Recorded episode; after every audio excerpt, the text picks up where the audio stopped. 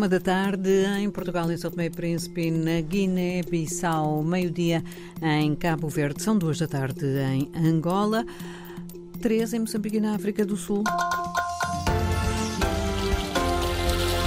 Avançamos para os títulos desta edição. Situação mais calma esta manhã no extremo norte de Moçambique. Só em janeiro foram registados 30 ataques de grupos armados em Cabo Delgado.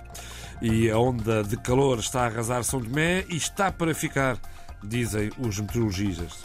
São notícias para desenvolver já a seguir, edição de João Pereira da Silva. A localidade de Chiur tranquila, outras localidades vazias e campos de deslocados internos cheios. É este o retrato de Cabo Delgado esta manhã, um, num relato de Carlos Almeida, da ONG ELP, a operar na região. Esta manhã, eh, no meu trajeto entre eh, a província de Nampula e Cabo Delgado, tive a oportunidade de estar eh, em Namapa, que é a sede de distrito de Herati. Tive com, com profissionais da OIM, Organização Internacional das Migrações, que me garantiram que o número de deslocados neste momento ronda cerca de 20 mil. Uh, e também me asseguraram que esperam que nos próximos dias esse número suba uh, até aos 30 mil. Um, continua a haver muita deslocação de pessoas, uh, estão, uh, uh, não deixam as pessoas regressarem a Cabo Delgado, ou seja, não as deixam atravessar o rio de volta para a província.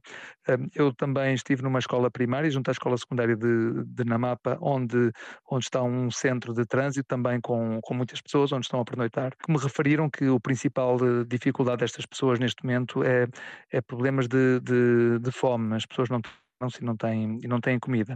Uh, do lado de Cabo Delgado, um, uh, notei um forte contingente do, uh, das tropas do Ruanda, assim que passei o Rio Lúrio, e depois toda um, a viagem, que são cerca de 35 km até à Vila de Chiur, que é onde eu estou neste momento, foi uma viagem muito tranquila. Nota-se que as aldeias estão com poucas pessoas, tive a oportunidade de passar em, em Nassivare, uh, onde, onde temos uma família apoiada pela ELP, que me, uh, que me asseguraram que algumas das pessoas do, deste próprio centro de reassentamento de Nassivare fugiram com medo, uh, grande parte acabou por ficar lá, e aquilo que se nota na estrada é que vê-se alguma movimentação de pessoas, provavelmente a regressar às suas casas. Em Chiur a situação está uh, completamente normalizada, as pessoas estão, estão tranquilas, um, uh, eh, mesmo havendo aqui também um centro de trânsito onde estão a ser recebidas as pessoas que se deslocaram nestas últimas semanas de, da zona de Chiur Velho, Mazese, desta, deste extremo sul de, de, do distrito de, de Chiur. A descrição de Carlos Almeida esta manhã uh, no telefonema da jornalista Paula Borges, que de resto inventariou os vários episódios de violência terrorista em Cabo Delgado em janeiro deste ano. Uh, segundo as contas de uma plataforma que monitoriza e mapeia os conflitos na região, foram 30 os episódios de violência terrorista em janeiro em Cabo Delgado. Paula Bosch. É o novo balanço feito pela plataforma Cabo Ligado, que reúne jornais e centros que estudam estes fenómenos, especificamente no norte de Moçambique. Há então registro de 28 eventos de violência política em Cabo Delgado no primeiro mês deste ano, de que resultaram 25 mortos. Concentraram-se nos distritos de Mocimbo da Praia, Macomia, Metuge, Pemba e Micufi. 21 destes eventos visavam civis. A milícia na Parama, que junta paramilitares, que junta um grupo de cidadãos armados, esteve envolvida em quatro incidentes relacionados com o surto de cólera. Isto, considera-se no relatório, é um lembrete de que a falta de confiança das comunidades no Estado pode manifestar-se de forma violenta no quadro da insurgência. Em janeiro, lê-se ainda, assistiu-se à continuação da luta pelo controle de Macomia e das ilhas, bem como um avanço significativo para o sul. Os insurgentes disputaram disputaram com as forças de segurança o controlo de Mocojo, enquanto enviavam combatentes para outros distritos, como Kissango, Metuge, Mekufe e Chiur. Entretanto, a Comissão Nacional de Eleições de Moçambique garantiu esta manhã o recenseamento para as eleições gerais de outubro em toda a província de Cabo Delgado. A CNER reconhece, no entanto, que uh, ali a situação é delicada face aos recentes ataques armados. Sob medidas de segurança, a população será recenseada diferenciada na região onde estiver, após, depois de muitas se terem tornado uh, deslocados internos. A garantia é da CNE. Tudo apostos para recenseamento em Cabo Delgado, resumindo. Em Maputo, no Parlamento, a Presidente da Assembleia da República condenou esta manhã os ataques no extremo norte de Moçambique. Instamos aos mandantes deste crime hediondo para que nos deixem viver em paz, porque somos um povo amante da paz. Devemos, neste momento, mostrar mais uma vez o nosso espírito de solidariedade e ajuda multiforme aos nossos concidadãos deslocados que precisam da nossa atenção e do nosso apoio. Esperança Bias também manifestou preocupação com a onda de raptos dirigidos a empresários e às suas famílias. Trata-se de um crime que deve ser combatido de forma enérgica e sem contemplação. Os mandantes, assim como os executores, devem ser levados à barra do tribunal e punidos exemplarmente para que se desencoraje este tipo de crime. A Presidente da Assembleia da República de Moçambique, esta manhã, na abertura da sessão parlamentar de hoje.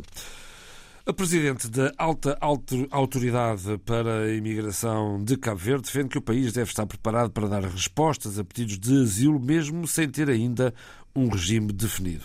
Esta é uma das ideias que Carmen Barros vai partilhar hoje numa conferência sobre migrações e exílio e asilo na África Ocidental. É verdade que as responsabilidades da autoridade para a imigração se prendem muito mais com as migrações voluntárias, eh, no caso a imigração, mas também é verdade que efetivamente eh, nos últimos anos o país vem sendo confrontado com casos e situações em termos de emergência e de necessidade de ação humanitária, eh, envolvendo pessoas em, em, em, em situação de, de, mobilidade, daí interessa, inclusivamente, nós conhecermos aquilo que tem sido feito a nível da região. Carmen Barros, Presidente da Alta Autoridade para a Imigração de Cabo Verde. As políticas de migração da União Europeia, de resto, negam segurança e proteção aos refugiados e migrantes. A conclusão é dos Médicos Sem Fronteiras, num relatório agora reconhecido. Cristina Borges. São relatos em primeira mão de mais de 20 mil consultas médicas de saúde mental e de emergência nas fronteiras da União Europeia e de mais de 8.400 pessoas resgatadas no mar em 2023. Julian Colette, líder da equipa operacional de Médicos Sem Fronteiras, diz que a decisão de permitir e promover políticas de violência e privação contra refugiados e imigrantes, em vez de procurar soluções políticas humanas, deveria chocar a consciência coletiva. Denunciam a situação no Níger e na Líbia, onde as pessoas são bloqueadas e são devolvidas à força. Na Líbia, as pessoas são interceptadas no mar e levadas para centros de detenção. O mesmo padrão verifica-se na na Sérvia e na Tunísia. As equipas de Médicos Sem Fronteiras trabalham nesses centros de detenção e qualificam-nos com condições deploráveis. Dentro das fronteiras da União Europeia, denunciam a violência e os retrocessos para com os refugiados e os migrantes que existem em países como a Polónia, Grécia, Bulgária e Hungria. Os Estados-membros da União Europeia são também acusados de não prestar assistência às pessoas em perigo no mar. Segundo a organização, muitas mortes no Mediterrâneo poderiam ser evitadas. A Médicos Sem Fronteira baseou-se em relatos de médicos e pacientes eh, durante mais de 20 mil consultas médicas para elaborar este relatório. O calor teima em não largar São Tomé, com temperaturas acima dos 30 graus há já vários dias consecutivos. De manhã, de tarde e de noite, a população não para de reclamar o calor intenso que se faz sentir nas ilhas maravilhosas de São Tomé e Príncipe. É muito calor, muito calor. Não, não é normal. Não é normal, pelo menos em comparação com tempos atrás, não é normal. Pelo menos três meses para cá tem havido uma, uma mudança de temperatura é, fora de sério mesmo. É, o meteorologista Aristómenes Nascimento explica que o país está a passar por uma onda de calor com temperaturas acima de 30 graus, o que não é normal nesta época do gravanito em São Tomé e Príncipe. A onda de calor deve ser uma coisa global e São Tomé não foge a regra. Estamos a falar de onda de calor porque a onda de calor é, é quando se resiste cinco dias consecutivos de temperatura superior à, à média normal que devíamos ter nesta altura.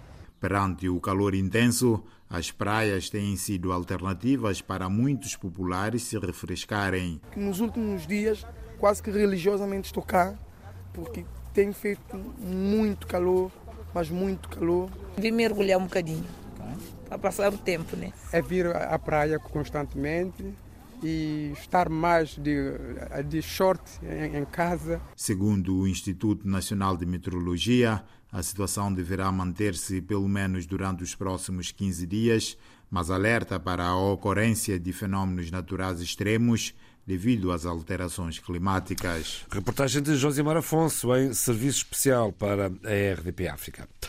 Morreu Artur Jorge, um dos nomes mais importantes da história do futebol em Portugal, uma história longa, resumida aqui pelo jornalista José Carlos Lopes. Artur Jorge foi o primeiro treinador português a sagrar-se campeão europeu. Venceu a Liga dos Campeões em 1987 ao serviço do Futebol do Porto. O treinador poeta, como alguns lhe chamavam, para outros o rei Artur, orientou também o Benfica, Matra Racing, Paris Saint-Germain, Tenerife, Vitesse, Al Nasser, Al Hilal, Académica de Coimbra e o SCA Moscovo. E seleções entre as quais Portugal, Suíça e Camarões. Para além da Liga dos Campeões, ganhou três ligas portuguesas, uma taça de Portugal e três taças Cândido Oliveira. Foi campeão na Arábia Saudita e em França e venceu uma supertaça na Rússia quando treinou o SKA de Moscovo. Como jogadora, venceu quatro ligas portuguesas nos seis anos que esteve no Benfica. Começou, no entanto, nos infantis do Futebol Clube do Porto. Representou durante quatro épocas a Académica de Coimbra e aproveitou a oportunidade para tirar a licenciatura em Filologia Germânica. Para sempre na memória estarão também as primeiras palavras que habitualmente dizia antes de responder a uma pergunta. O que é que quer que lhe diga?